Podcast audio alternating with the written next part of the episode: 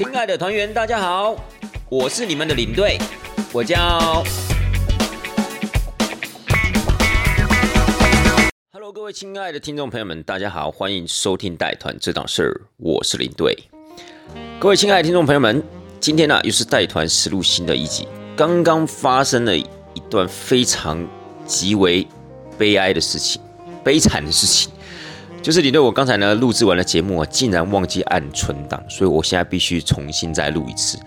而这样的一个状态呢，又是刚好在我结束了整个团体的行程之后呢的当天晚上发生的悲剧。各位，我不知道大家有没有那种人生落到谷底的那样的一个感觉，差不多就是我现在现在的那种想法了吧。好了，但不管怎么样呢，我还是决定呢，一定要立马的再重新讲一遍，因为我觉得。这一次的行程呢，我个人非常非常喜欢，我也希望可以在我印象最深刻的时候，一定要跟各位听众朋友们做一个分享。所以，纵使我今天才刚下团，纵使我刚才录完的内容全部都没有录进去，我还是希望再怎么样要重新录一集啊，来跟各位听众朋友们做分享。所以，领队我呢，我不知道我的精神状态还能不能这样的负荷下去，因为毕竟呢，我今天早上四点钟就起床了。那至于为什么我四点钟就起床了呢？当然跟这次行程有非常非常大的关联了。所以等下行呃节目的内容中呢，会再跟大家说明。那也因为我今天很早就起床了，然后呢又讲了很多话，然后刚才录制完的这样的一个内容又完全就是没有按存档键呢。我的天哪，怎么会发生这么惨的事情？亏我自己还觉得我录的还不错，然后也就还蛮流畅的，结果呢，竟然就是发生这么悲剧的事情，所以导致我现在的神态、精神也非常非常沮丧。但是各位听众朋友们，我相信呢，我还是会振作起来的。不管怎么样，我还是希望在今天的节目内容里面呢，还是给大家就是一个非常值得参考、值得去听这样的一个内容，好吗？好了，各位，事不宜迟，我也不知道，各位听众朋友，我刚刚录了大概有多久？你知道吗？我大概录了一个小时多一点点。天哪！我真的觉得我现在节目越做越长，我也不知道怎么会这个样子。早些时候呢，我觉得大概三十分钟以内，后来要变成四十分钟，后来上一集呢讲到了五十几分钟。这一集我刚刚录完，虽然说它没有呃按所谓的存档键了，但是我有稍微看了一下，已经录到了一个小时多了。但最后按存档的那一刻，我不知道我说哪一根筋神经不对劲，居然没有按到，可能是不小心按到垃圾桶那个标记，所以它就被丢掉了。OK，好了好了，不管不管这件事情了，我们现在就是要把这个情况要把它遗忘，我们要重新的回到这一趟愉悦的行程之中。好了，亲爱的听众朋友们，这一次是什么样的一个行程呢？这一次其实是一个亲近合欢山三天两夜之旅。所以啊，其实它算是我领队，我应该是最近啊，算是比较特殊的一个团。因为之前大部分都跑华东嘛，跑宜兰嘛，对不对？那这些地方呢，也走的比较频繁。但是真的亲近合欢山，应该算是我这一年半的国内旅游带团经验以来啊，第一次去到这个地方。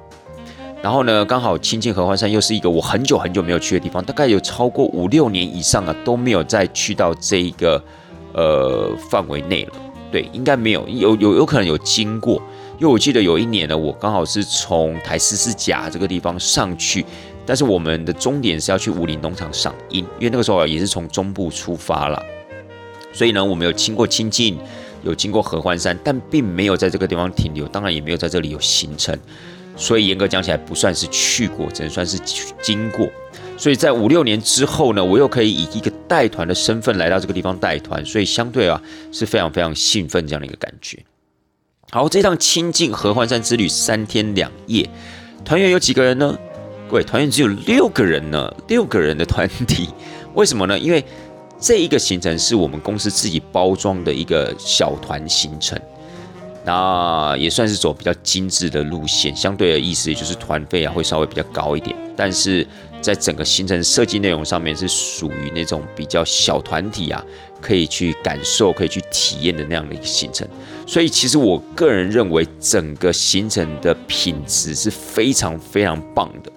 好，不仅仅只是呃表面看说啊住很好的饭店啊，或是餐食也用的不错啊，其实不仅仅只是个部分，还有整个行程的设计上面，以及我们选择搭乘的交通工具，我个人是觉得非常非常的高级。所以这样的一个行程，我觉得很适合那种家族旅游，或是几个朋友们想要就是一起出去。但是又可能没有时间做功课，又想请一个领队啊，可以稍微的看顾一下整个行程，或是呃照顾一下大家的一个一个旅游的一个状况，所以我觉得这样的一个行程是非常非常适合这样子的一个形态的。好，那这一次的团员只有六位，我们搭乘的是一台九人的宾士修旅车，好，应该是九人八啦，然后九人八那那种箱型的，然后是宾士的改装车。所以这台宾士的改装车里面是非常，应该不能讲说它非常的豪华，可是我觉得就是它已经是非常超乎一般的旅游保姆车的想象，就是因为它里面有吧台，它里面有冰箱，它里面是一个挑高的一个呃乘坐环境，然后有电视，你也可以唱卡拉 OK。各位你不觉得就是很神吗？就是这样的一台宾士的改装车，其实我个人觉得就很像那种高级的保姆车。然后呢，它里面的一个座位设计是两排两排，应该讲说两个两个三个，就除了驾驶跟副驾驶之外，后面的整体的乘坐空间呢是两个两个，最后面一排是三个。那因为我们这次只有六位团员嘛，所以刚好就是两个两个两个座，所以整个的一个空间乘坐感呢是非常非常的舒适，非常非常棒。然后整个所谓的硬体的一些配备啊，包括那个所谓的木质地板啊，还有它乘坐的那个座椅啊。然后我觉得，我觉得都是非常非常的舒服啦。那而且，其实团员们在第一时间乘坐上这台车受益，都觉得哇，这真的是一个非比寻常的旅游，这真的是一个怎么样？应该讲说非常超脱于一般旅游行程的那种选择。所以我觉得，当他乘坐到这一台交通工具的时候，事实上他就已经可以有这样的一个感受了。好，那不管怎么样呢，这六位团员呢，他们是从高雄出发。然后从高雄出发，但是六位团员都认识吗？其实没有，他们是四人一组，两人一组。所以其实这个行程呢，也是针对所谓的散客做设计的。各位，什么叫散客啊？其实一般来讲哦，在国内旅游的部分，大部分都是认识的一群人出去玩。哦，不管今天是以公司为单位也好，以呃社区为单位也好，或是以一个团体组织为单位，大部分呢都是以这样的一个单位去租一台呃甲种的大游览车，或是乙种的那种所谓的小可爱，以这种的团体啊为主。所以呢，这一次的团体呢也比较特别，就是我们是针对散客来报名。什么叫散客呢？散客可以算是在旅游业里面的一个特殊名词，就是呃零碎报名的客人。好，不管你是从台湾的哪一个县市报名，然后我们把它凑在一起。一般来说，像是我们公司以前做的欧洲团的话，就是以散客报名的为主，就是大家是来自于台湾的不同县市，然后我们统一在桃园中正机场集合，然后一起飞出去玩这样子。但是事实上，在国内旅游啊，这个部分的市场啊，事实上是比较没有这么的明显的。因为你想想看嘛，如果今天你要出去玩，好，你搞不好就觉得说啊，我开着车一台车就出去玩就好啦，啊，我就自己搭乘所谓的大众交通工具，不管是坐游览车也好，不管是呃，不管是坐客运也好，不管是坐所谓的火车也好，甚至是坐高铁，好，我就可以到达我想要去玩的地方，然后了不起租一台摩托车或租一台汽车，可能就可以上山下海了。所以呢，其实。大部分的这种所谓的散客，他们的思考模式，他们还是倾向于台湾，我自己去玩就可以了。那我们这个行程设计呢，就是希望说把整个行程的内容啊，包装成品质比较高级，然后有一位司机，有一个很棒的一个交通工具的选择，那另外配一位所谓的领队，可以让你整个行程中呢是无后顾之忧的，可以很轻松、很写意的去享受啊。整个行程的一个过程，而不用去担心说啊，这个饭店要不要跟他联络啊，餐厅要不要跟他就是联系一下，我们会提早还是会晚到之类，这个部分你就完全不用担心。所以这个行程设计本来就是希望用这一个层面的方便性去吸引呃散客来报名，所以刚好呢，这个行程里面就吸引了两组人，一组四个人，啊，另外一组是两个人。那四个人呢，那个是年纪稍长的比较长辈，大概平均年龄大概有接近七十岁哦。然后另外两位呢是两个女生，那她们稍微的年龄就比较低一点点，大概在四十几岁左右。但是不管怎么样，六个人其实也很容易就熟悉了，所以大家其实我们这个行程呢，其实是选在台中的乌日高铁站集合。那我们集合好之后呢，我们从那个地方接上我们的九人八，然后前往所谓的清境地区。所以当团员们在呃高铁站集合的时候，其实放眼望去就六个人嘛，所以其实大家的距离很容易就被拉近了，就说啊，这次你们也来玩，我们也来玩，然后我们大家就一起乘坐了这样一台九人八就出去玩，这种感觉其实是我觉得这样的一个旅游模式是比较接近所谓的朋友。或类家人那样的一个情况，就类似家人那样的一个情况，所以相对而言不会像是那种大游览车有很大的一个距离感。我们举例来说，如果今天是散客报名一台大游览车的话，可能可以装二三十个人，可是二三十个人有时候他们的情感或是他们的一个默契很难在第一时刻就建立起来。但是如果今天只有六个人的话，就会很容易的拉近彼此的距离，然后一瞬间就可以转变成是一种好像。朋友们一起出去玩那样的一个概念，所以我觉得，我觉得这样的一个旅游的一种模式啊，我觉得是很新颖的，也很棒的，而且也非常理想的一种选择。好啦。我们在高铁集合好之后呢，我们就在那个地方上了我们的九人八。那当然，团员上去的第一课，就像我刚才讲的一样，其实都是非常非常的满意的，非常非常满足，就会觉得哇塞，这个钱真的花的值得。事实上，真的坐在那个地方就真的很舒服啊。然后你也会觉得，就是说啊，不像大游览车，就是可能。呃，一上去之后啊，整个位置啊就变得很拥挤啊，又或者是说，整个大游览车在行走的时候，可能数据就会比较慢啊，等等的。坐一台九人八，你就会觉得瞬间自己感觉就变激动了，然后整个乘坐的一个舒适度呢也大大的提升，你就会觉得，嗯，这个钱其实花的是值得。所以，包括领队我自己也会觉得说，如果将来我要带我的家人去走国内旅游的话。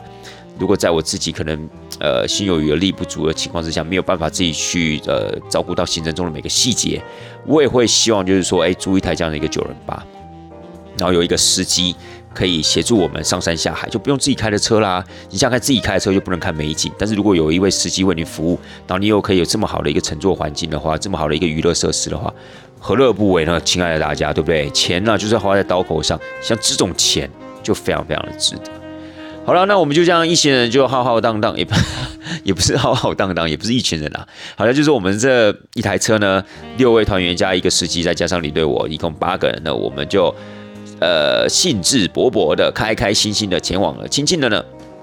那我们在前往亲近前呢，我们有去了一站所谓的广兴治疗，在普里。而广兴治疗真的是非常非常有趣的一个地方，所以呃，你对我这个地方也非常推荐大家，尤其是家里面有小朋友的，其实真的可以带小朋友啊去这个广兴治疗走走。那我们这一次六个人行程的公司是为他们在现场有安排了一个 DIY 的一个手作的行程，那这个 DIY 手作行程还配合了一个大概将近二十分钟左右的一个导览。广兴治疗是这个样子哦。广兴治疗其实早期在普里，因为它的水质非常好，而且它的一些所谓的制纸的一个原料非常容易取得，所以其实大概从日治时代开始，普里其实就是一个制纸的重镇，哦，制作纸张的一个重镇。那这个广兴纸疗呢，大概成立于一九六五年，也就是民国五十四年，当时成立出来呢是做一个纸类的加工厂。但是后来呢，慢慢做，慢慢做，就做出了自己的品牌，就成立了是所谓的广兴纸厂这样子。但是后来到了大概，呃，应该接近八零年代、九零年代，因为纸类这样产业的一个萧条，然后面临的整个地区性的一个转型，所以呢，这个纸业啊就慢慢的外移了，甚至在工资的部分呢也慢慢的高涨，导致了这个产业啊。变成是一个夕阳产业，所以广兴治疗就在这样的一个环境底下呢，它就慢慢的转型，转型成什么呢？转型成所谓的观光工厂。可是我个人认为，广兴治疗这个观光工厂的这样子的一个情况，并没有就是。呃，忘记它的初衷，所以它本身也还有在制造纸张，而且制造一些手工纸，比如说类似宣纸啊等等的。那他就利用这个制造的过程呢，也顺便可以教育给一些观光客，告诉他们，哎，可以观看他们这些制作纸的过程，因为老师傅都还在现场嘛，都还在制作这些所谓的纸张。那制作这些纸张呢，当然都是属于所所谓的手工纸，而不是所谓的机械纸。那就可以利用老师傅在现场啊，在制作的过程，就可以跟观光客们呢，就可以呃稍微的教育一下，哎，纸是怎么制作出来的啊？从一开始的所谓的主料啊、打浆啊、漂白啊、抄纸啊、烘干啊等等的，一张纸从所谓的植物的纤维面如何变成你手上的那张纸，所以我觉得这样的一个流程，一个导览流程，我觉得是非常有它的一个教育意义的。那当然，如果纯粹的教育意义的话，可能有时候对观光客来讲，并不是这么的具有吸引力。所以它还安插了不同的一些手作 DIY，可以让你在了解了纸类的制作过程之后，并有这样的一个机会啊，可以亲手去操作。因为我们这次的 DIY 呢，其实就是从抄纸开始。抄纸啊，就是如何把那些已经呃打浆完的那些所谓的纤维，如何透过那个所谓的胶剂，哦，就是有一种所谓的粘呃，它也不算是粘着剂，它有点像悬浮剂，它可以帮助那些所谓的呃纤维啊定型。然后在抄纸的过程中，你就必须要拿那个竹篓，就是捞进那个所谓的纤维桶。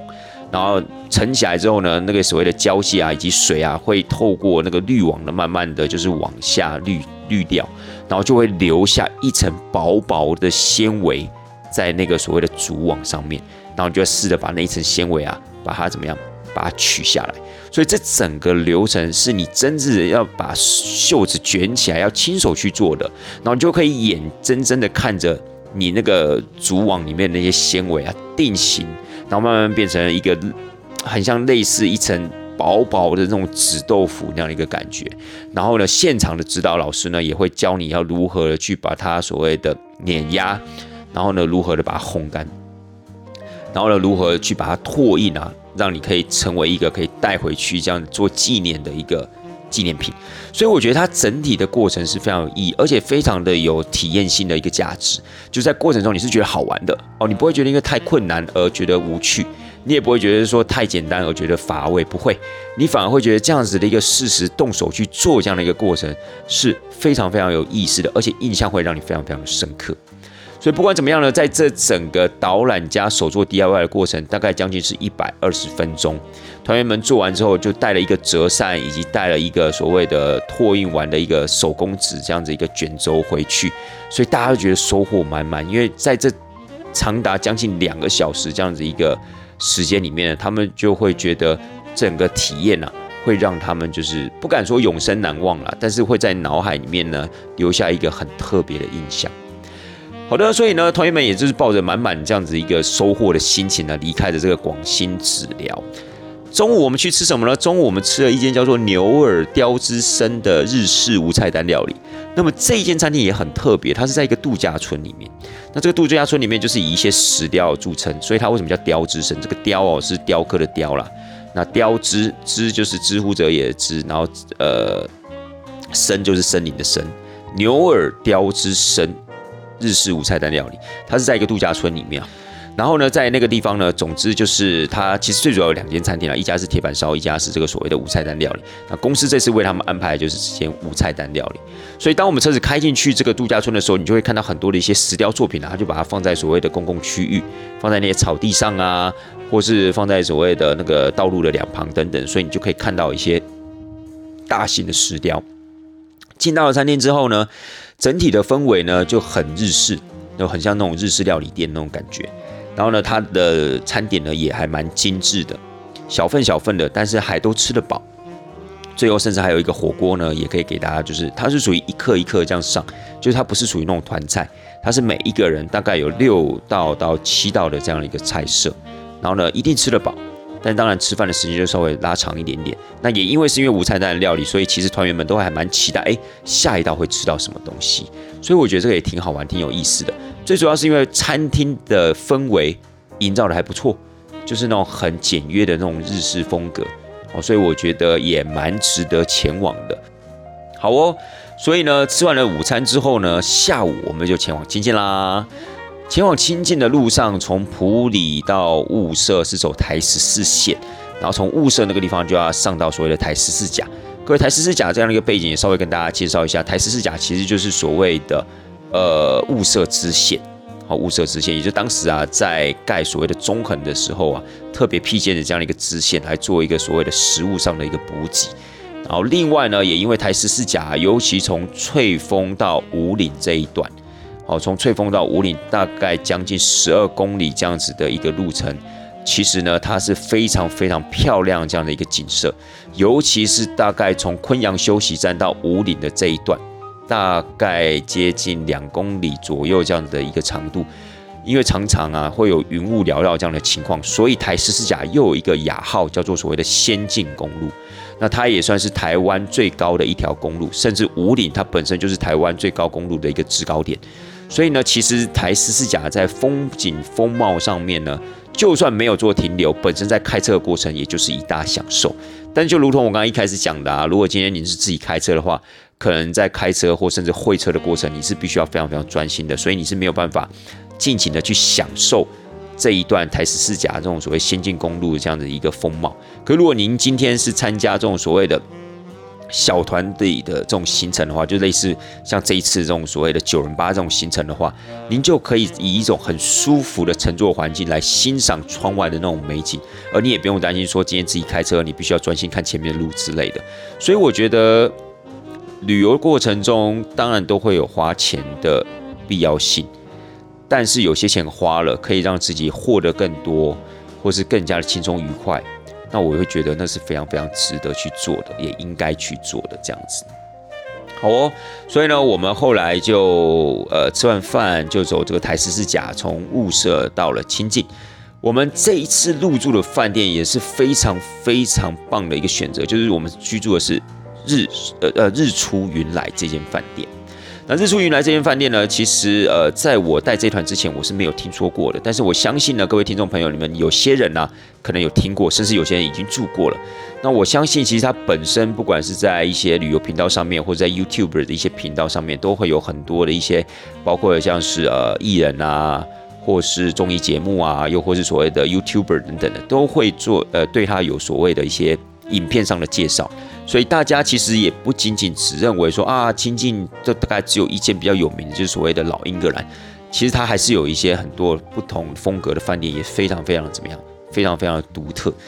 那以这一间日出云来来讲的话，其实它大概已经差不多跟老英格兰啊是并驾齐驱的，都是属于那种很高档次的那种饭店。然后在日出云来里面呢，它最主要是它的腹地非常的广，但是它只有三栋建筑物。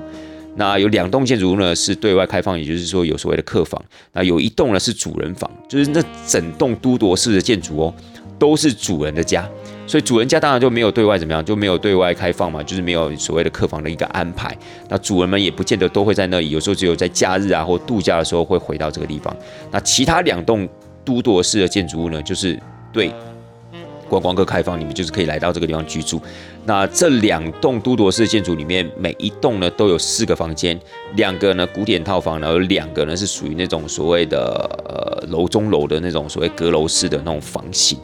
好，那两栋都是一样，各有四间房间。然后还有另外三间是属于那种地窖式的庭园套房。哦，那三间也不错，基本上里面没有所谓的电暖炉，也没有所谓的壁炉。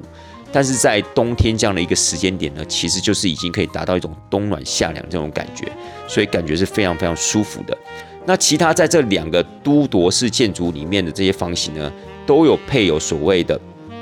壁炉，但这个壁炉很特别，日出云来他们里面的规矩是说啊，当室内温度低于十度的时候啊。管家们会主动的来为房客呢点燃这个所谓的壁炉，他们那个壁炉还是最原始的壁炉，就是必须要烧柴的哦，所以才会有管家在这个地方就帮你添加柴火，然后帮你就是呃燃起这整个壁炉，让整个房间里面会变得很温暖，所以很特别。可是如果今天呢房间里面没有达到这个所谓的十度的温度的话，比如说可能十五度啊、十六、十七度的话，如果您要点燃这个壁炉的话，你必须要另外付五百块这样子的一个。这算什么？这算燃料税吗？就是这些柴火啊，可能包括像是人工的部分啊，包括柴火、柴薪的部分啊，就是可能还会给你收取一些费用了。那我会觉得这个不予置评啊。我个人会认为说啊，壁炉都已经设在这里了，那当然如果呃房客有这样的需求，他真的觉得冷的话，有些人搞不好觉得十六度会冷啊，啊，有些人可能觉得十度它还不冷啊，这个你要怎么去评估，对不对？所以我觉得你既然有这样子一个设，就不要怕大家用。但是站在饭店的立场，他们是认为说啊，有时候客人可能就会觉得啊，可能是免费的，就不时啊，就会叫管家来这个地方添加柴火啊，啊不时啊，就是说啊什么太热啦，又要把柴火拿掉干嘛的，所以啊，可能吧，又有他们的一个考量了。哦，但是不管怎么样呢，其实整个日出云来里面的环境呢是非常非常舒服。我刚刚有说过，它腹地非常的广，但是它只有带山洞，所以其他的部分都是留给绿地，或是留一些就是庭园造型的部分。那不管是在白天时间也好，不管在晚上时间也好，其实都是很舒服这样的一个环境。这样，那我们这次住了日出云来呢，我们就大概让团员早一点进去，所以我们抵达日出云来的时候，大概才下午的两点半。那领队我这个地方有特别的在安排一些说选择性的活动，因为搞不好有些人觉得，哎，好不容易来到清境，难道我们就只能待到饭店里面吗？当然，大部分人都觉得说待在这么好的饭店里面也 OK 啦。但是领队我这个地方还是觉得啊，如果今天有一些可以选择的一些比较简单。呃，比较呃舒缓的那种活动的话，也不无不可啊。所以呢，我就特别的找了一下，就是大概在以亲近国民宾馆为中心附近啊，其实有六个践行步道。诶，这个部分可能是听众朋友们比较稍微没有注意的。为什么这么说呢？因为其实这六个践行步道啊，第一，在网络上的资料并没有想象中的这么多；第二，其实在路标的一个显示的部分，它其实非常非常的薄弱。也就是到了现场，你有时候你不知道到底要拐哪一个弯，走哪一条路才是正确的践行步道。所以慢慢这几条践行步道就呃视为了，就是慢慢慢慢的越来越少人啊了解到哦，原来在亲近国民宾馆这个地方啊，有几条路线啊是值得去走的。比如说像是呃茶园步道啊。像是所谓的落日大道啊，又或是像一条最长的要走六十分钟单程的翠湖步道，所以这次呢，因为刚好在日出云来的旁边呢，就是一条所谓的茶园步道。哎，各位请呃亲爱的听众朋友们，这一条茶园步道啊，你对我真的非常建议大家去走，因为其实还蛮可爱的。怎么说呢？茶园有什么好可爱的？不是就茶树嘛？可在茶树里面有很多的绵羊。对，就有很多那个亲近草呃青青草原那些绵羊啊，可能就亲近农场里面，他们有故意放了几只啊，在这个所谓的茶园步道里面的茶园，所以其实，在你走茶园的时候，你就会看到几只绵羊啊，就在这个所谓的茶树之间啊，吃着那个地上的那些所谓的青草杂草，我觉得就真的很可爱，因为那些我们必须说那些羊看起来真的很疗愈，尤其他们那个圆滚滚的身材。整个看起来就是心旷神怡，就会觉得啊，好可爱，好舒服哦，好温暖，好温馨的那种感觉，很想去抱抱他们那样。然后他们又傻傻笨笨的那种感觉，不是羞辱他们哦，各位，只是觉得他们就长得憨憨的嘛。然后它们的毛就很像很厚的地毯，然后你拍拍它们呢，还会有弹性哦，就感觉很好玩。然后你捏它们啊，摸它们啊，它们也都不太会反抗啊。有些害羞了，可能你拍拍屁股，它就会往前跑了。但是呢，大部分的可能因为。青青草原的羊都有呃饲料在观光客在喂食嘛，所以他们对观光客的距离相对的并不会这么的重，距离感并不会那么重，所以都还蛮亲人的，所以我就觉得很有意思。但当然啊，在那个茶园步道的部分，它的茶园其实有网子围起来，所以呢，它羊啊是没有办法跑到外面的，你也没有办法进去到茶园，所以你只能可远观。而不可亵玩焉，所以那个地方是没有在那个所谓青青草原的一个管理范围内，所以它必须用这种所谓的护栏式的这样的一个管理，才不至于造成人呐跟羊之间呢有过度的互动而产生所谓的危险了。茶园步道其实很轻松，大概二十分钟左右啊就可以走完它了，然后中间你也会经过一些呃特色的一些饭店。那这些特色饭店的前面都会种一些所谓的落羽松，然后也成为的一种所谓可以拍照啊、打卡这样子的一个景点。那这一次呢，呃，我们走完这个所谓的茶园步道之后，领队我有带他们到一间凡赛斯的民宿。那这间凡赛斯的民宿呢，比较特别是在它停车场的部分呢，它可以看到一整片的这样子的一个落羽松，然后连接着老英格兰这样的一个欧式建筑作为整个底部的背景。那这个部分呢，应该讲说这个景啊，这个场景其实在网络上也有很多人分享。那刚好领队我这次也有做到功课，所以我就想说带这六位团员啊，就结束了茶园步道之后，稍微走一小段的台十四甲这样子的一个马路，然后就可以接到这个凡赛斯的民宿。哇，真的蛮美的。光这个凡赛斯的民宿，其实在它的门口就就种了很多的这样的一个落羽松。那以这样的一个季节来看的话，其实在亲近的落羽松其实都变色了，大家都变红色。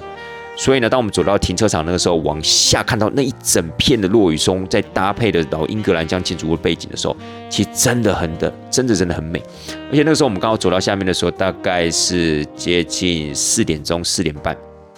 所以其实那个时候的光线啊是非常非常暖的色系，非常非常柔和，那种很温色的温色调的那种感觉，所以整体的感觉就非常非常的美，非常非常的诗情画意。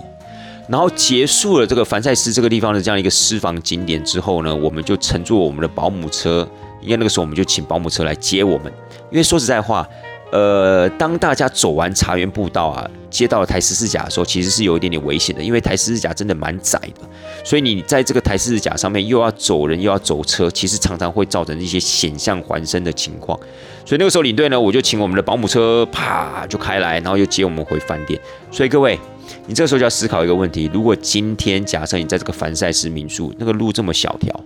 如果你要请大游览车来接你，那是绝对不可能的事情，因为游览车也不可能下到那个所谓的翻菜式的民宿。然后，当然，另外一方面，就算可以下下来，司机大哥也不见得有那样一个机动性或有那样的一个意愿。可是，如果今天我们是搭乘这种所谓的 V I 式这样 V I P 式这样子的一个九人座的一个巴士的话，那就很不错，因为那个怎么讲呢？就是它整体机动性是非常非常够的。而且这一类就是怎么讲，驾驶这一类呃九人八的这样的司机，其实他们本身也都还蛮有那种服务的热忱，因为他们会，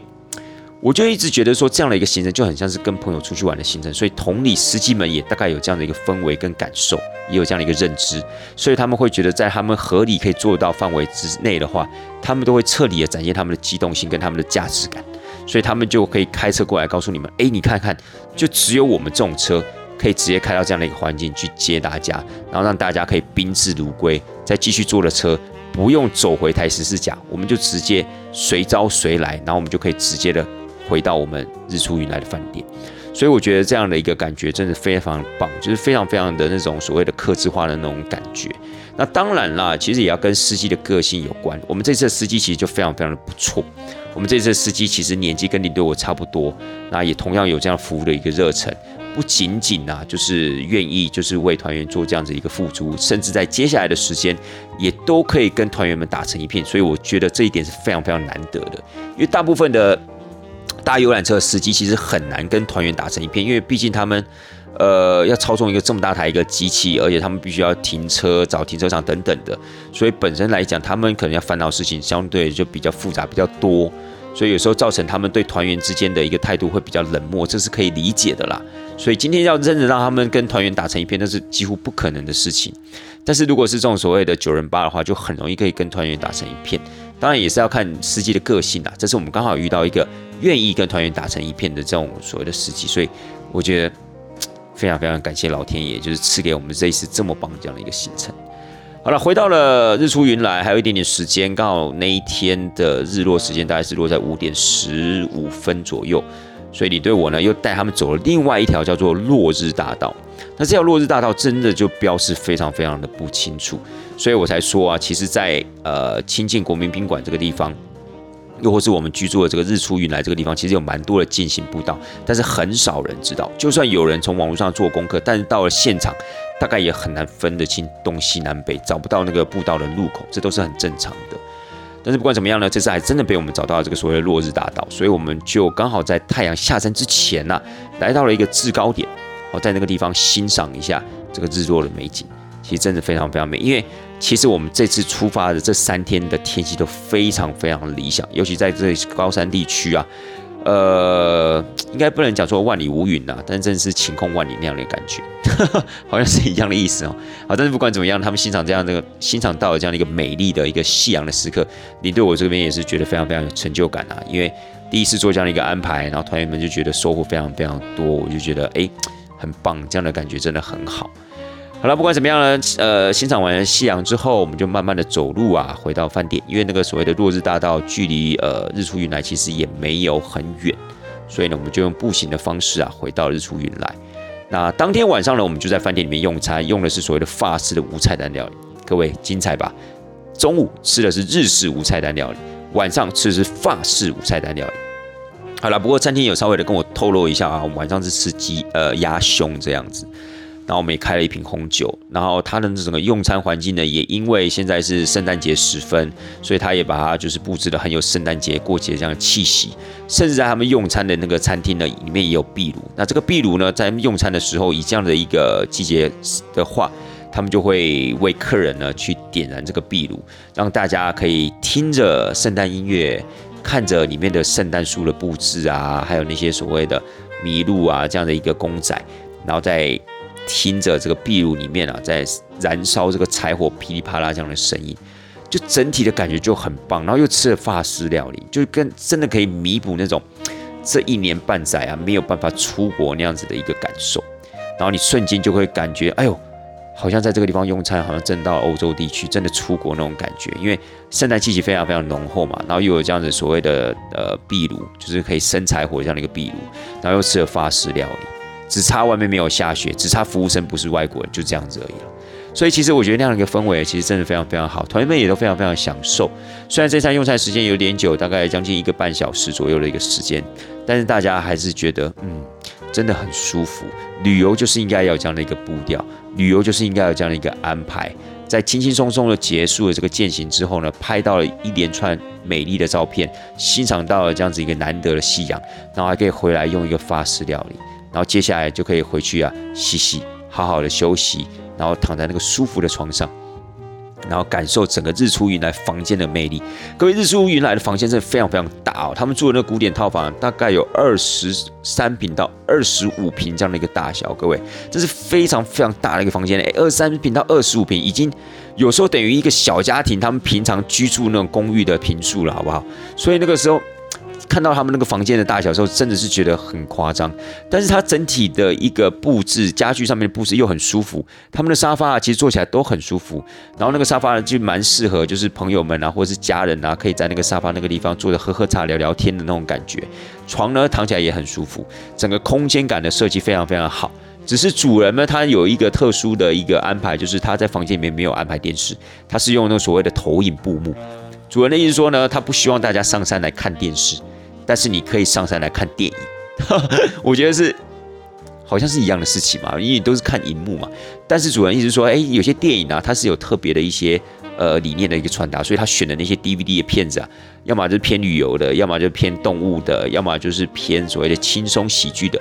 我看了一下，都没有什么恐怖恐怖啊，什么谋杀啊，什么什么呃飙车之类都没有，都是属于那种轻松温馨爱情小品。好，不管讲亲情啊，动物之间的感情啊，恋人之间的感情等等的那种片子，哎，其实我觉得也不赖啦，好不好？总比你看那些所谓的第四台，然后看那什么新闻报道啊，打打杀杀好了许多吧，对不对？在这种高山浪漫的环境底下，的确也是了，哈。好。第一天呢就这样结束了。那么第二天的行程呢，早上呢我们就是前往所谓的青青草原。好，因为毕竟我们到了青青农场嘛，还是得去青青草原里面看看。虽然说呃这几位团员也都去过这个青青草原，其实说一句实在话，台湾人如果真的没有去到青青草原的，大概也是在少数了。因为这是一个算是非常老派、非常经典的这样的一个行程，在青青农场地区，所以青青草原是一定会去的。然后我们这次呢，一样是安排大家进到青青草原，但是现在这个季节是没有所谓的绵羊的剃毛秀，但它有一个马术表演，也是非常非常的精彩。他们请了一些中亚民族的人吧，来这个地方就是做一些骑马的表演啊，马术上的一个表演啊，给观众朋友看。场地并没有很大，但是呢，也还算是蛮温馨的。然后整个所谓的环境呢，也气氛的营造的也不错。那整个时间大概落在三十分钟到四十分钟左右，所以这一次进到青青草原呢，团员们也刚好看到这个所谓的马术表演。那除了青青草原上的绵羊之外，然后除了这个所谓的马术表演之外啊，其实在呃亲近这个地方呢，也多了一条所谓的景观路线，就是所谓的亲近的景观高呃，应该是什么高空景观步道。好，这个高空景观步道可能有一些听众朋友们搞不好还不知道有这样的一个设计。因为这个高空景观步道呢，大概从二零一二年的时候，由南投县政府啊开始规划。那为什么要规划这个景观步道呢？就是因为他们认为啊，台十四甲线上面其实它的路并不是很非常宽。那每每到了旺季啊，或是年假的时候，就会产生人车争道这样的一个现象。尤其在青青草原，还有那个所谓的关山牧场中间那一块南区路口那一块，常常会有很多的游客在那边上下车啊。或者在那边走路啊，然后又有一些来往的车辆，好，不管是要到雾社的车辆也好，不管是要上五岭的车辆也好，就常常在那个地方会有一些险呃险象环生这样的一个情况。所以在二零一五年的时候，南投县政府就决定要设计出一条所谓的人行步道，但又不希望这条人行步道太过于乏味，所以他们就把景观跟人行步道再结合所谓的高空这样子的一个条件一个特色，把它融合在一起。就形成了二零一九年对外开幕的这样的一个所谓高空景观步道。那这高空景观步道的话，其实我觉得它整体的设计非常非常的棒。虽然说它要门票，它的全票五十块，然后进脑票是十块钱，但是我觉得这是合理的，毕竟使用者付费嘛。但是我觉得它整个景观路线的设计呢，其实可以完完全全的让你欣赏到亲近农场的美。好，不管你是看青青。青青呃，青青草原这一个部分，或是你看另外一面，就是那个连绵的那种山脉山峦的起伏，其实我觉得都非常非常的棒。那这一条步道呢，全长是一点六公里，走完全程的话，大概是落在三十分钟到四十分钟左右。所以呢，其实我觉得是一条老少咸宜的一个路程。建议大家，建议各位听众朋友们，如果你们下次要前往清境地区，想要去走这个高空景观的路线的话，我建议大家先开到最上方。好，从青青草原的北面的路口那个地方，就是有一个故事馆。从故事馆那个地方啊，就是第一个高空景观步道的一个路口。从那个地方啊，慢慢的走下来，您会比较轻松。因为如果您从南区走上去的话，好，你从那个所谓的蝴蝶园区，或者从那个所谓的纸箱王那个地方。走上去的话，往北边走的话，其实它一路都是上坡，会稍微有那么一点点吃力。虽然说它不是很陡的上坡了，它整体的一个路况也非常非常的好，但是毕竟嘛，它还是有一些所谓的海拔上面的一个落差。所以你从南部进去的话，走到北部的话，就会稍微的比较辛苦一点点。但如果你想要轻松、比较舒服的方式，你就可以从北走到南。好，全程一点六公里，其实并不会太辛苦，而且沿路的景观真的是非常非常的壮阔，非常非常的精彩。我，非常推荐各位听众朋友，如果有时间的话，到了经济农场，也应该让自己啊去走那么一遭，好不好？所以呢，这次一样啊，就带各位团员就是去走这个所谓的景观路线，大家都非常非常的满意。哦，虽然说天气非常非常热，我们走的时间点啊，大概是落在十一点到十二点之间，虽然很热，但是大家看到眼前那样的一个景观。也都觉得无所谓了，就真的就是非常非常美的这样一个感觉，而且走在那条景观路线上面，就真的有一种很轻松。你因为你觉得你就不用闪车啊，你就不用注意那个所谓的车况，就不像你走到台十字架上面这么辛苦的那种感受，以防因为不小心可能会被呃擦撞啊，还是要随时注意那种所谓的道路状况都不用，所以你就只要专心的欣赏你眼前的美景就好。所以我觉得这是一个很不错的一个设计，好，这条高空景观路线。好了，早上的行程结束之后呢，大概也花了将近三个小时的时间哦，就慢慢的走完整个青青草原，然后我们又到所谓的关山牧场那个地方去看马术表演，最后又折回来到整个青青草原的南区入口那个地方啊，接上所谓的高空景观步道，这样一系列的一个安排啊，大概是三个小时，然后最后在纸箱王那个地方啊做结束，团们也都觉得很舒服啊，就这样走一走啊，也蛮。感受也蛮不错的，刚好为下午的行程做了一个什么暖身。因为啊，这一次的行程里面呢，其实除了住到一个这么好的饭店之外，最主要还标榜的就是两次。